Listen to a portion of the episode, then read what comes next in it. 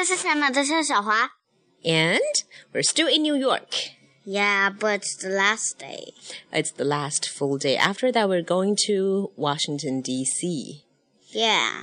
And so let's tell everyone what we did yesterday, shall we? We've go.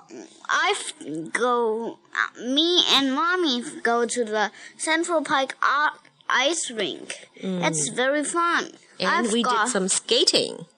Yes, I've got a hang of it. The hang of it. That's really good. 什么叫做 We've got the hang of it，或者 I've got the hang of it？找到窍门了。对了，就是做什么事情越做越好了，找到窍门了，知道该怎么做了。And we've got the hang of skating in this sense. Yeah. 对吧？Get the hang of something 就是说，呃，什么事情找到了窍门，越做越好了的意思。 对。And we can also say we've got the hang of cooking, and we've got the hang of gardening, many other things too. But in this case, in skating, we've got the hang of it. Yes, and I had a very fun story about me and the squirrels to tell you today. 啊，小松鼠，你跟松鼠有什么故事啊？呃，我在中央公园的时候，我看到一大堆松鼠，正好我们 带了一些零食，crackers，crackers，就把它给扔过去给松鼠吃，松鼠们就吃了。然后呢，有一只离我很近，我摸了一下它的尾巴，像像像泰迪熊一样软，真舒服。但是后来它就跑了。嗯，Actually, squirrels are very shy people. Well, not people, creatures, shy creatures, right? They don't like to um, eat in front of other people. 所以基本上呢，你要喂松鼠，嗯，松鼠把东西拿到手上之后，它就会立刻跑开。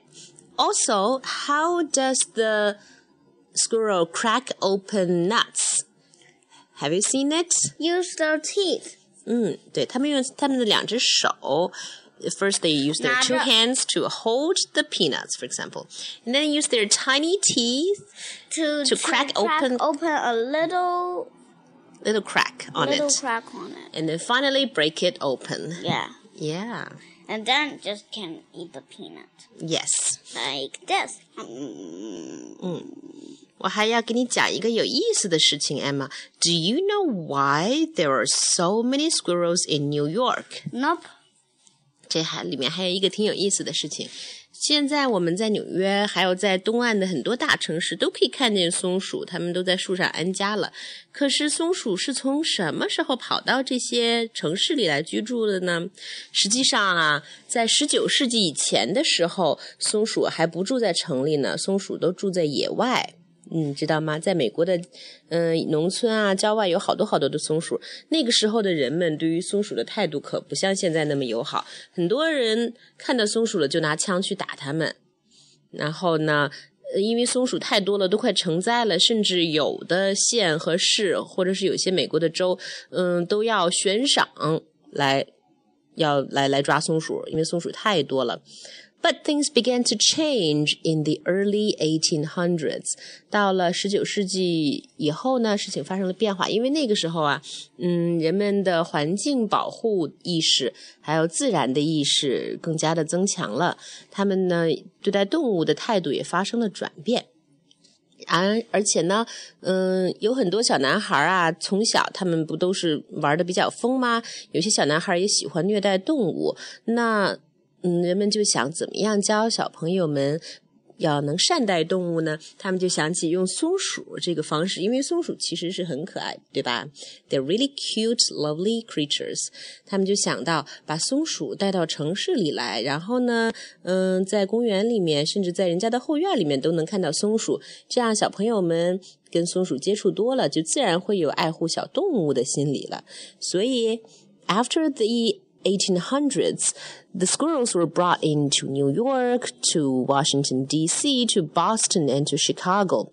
And some people even kept them as pets also want one。嗯，所以你说，当你说你要让松鼠做你的宠物的时候，其实以前的呃美国人在十九世纪的时候，美国人的确拿松鼠当成 pets 宠物的。But now I gotta remember what happened in the Charlie and the truck. Chocolate, chocolate factory factories that little girl who wants a squirrel what happened to her what happened to her she was dragged into a garbage can. Yes，嗯，那是一个 film，嗯。but that's the story basically. So squirrels used to appear in American homes as pets and in their backyards as well. Also, if we go to the Metropolitan Museum of Art, 如果我们去到大都会博物馆的时候呢, we can actually see a painting in which a little boy was holding, was leashing a squirrel as a pet. 在大都会博物馆里有这样的一幅画呢，对吧？昨天有一个老奶奶告诉了你，对不对？So today，她也不能算是老吧？哦，一个奶奶，好吧。Today, shall we go to the 阿姨 Metropolitan Museum of Art? Yeah. And do you want to find the picture together with me? Yeah. Okay, so let's go now. And That's all for today. Goodbye. Goodbye.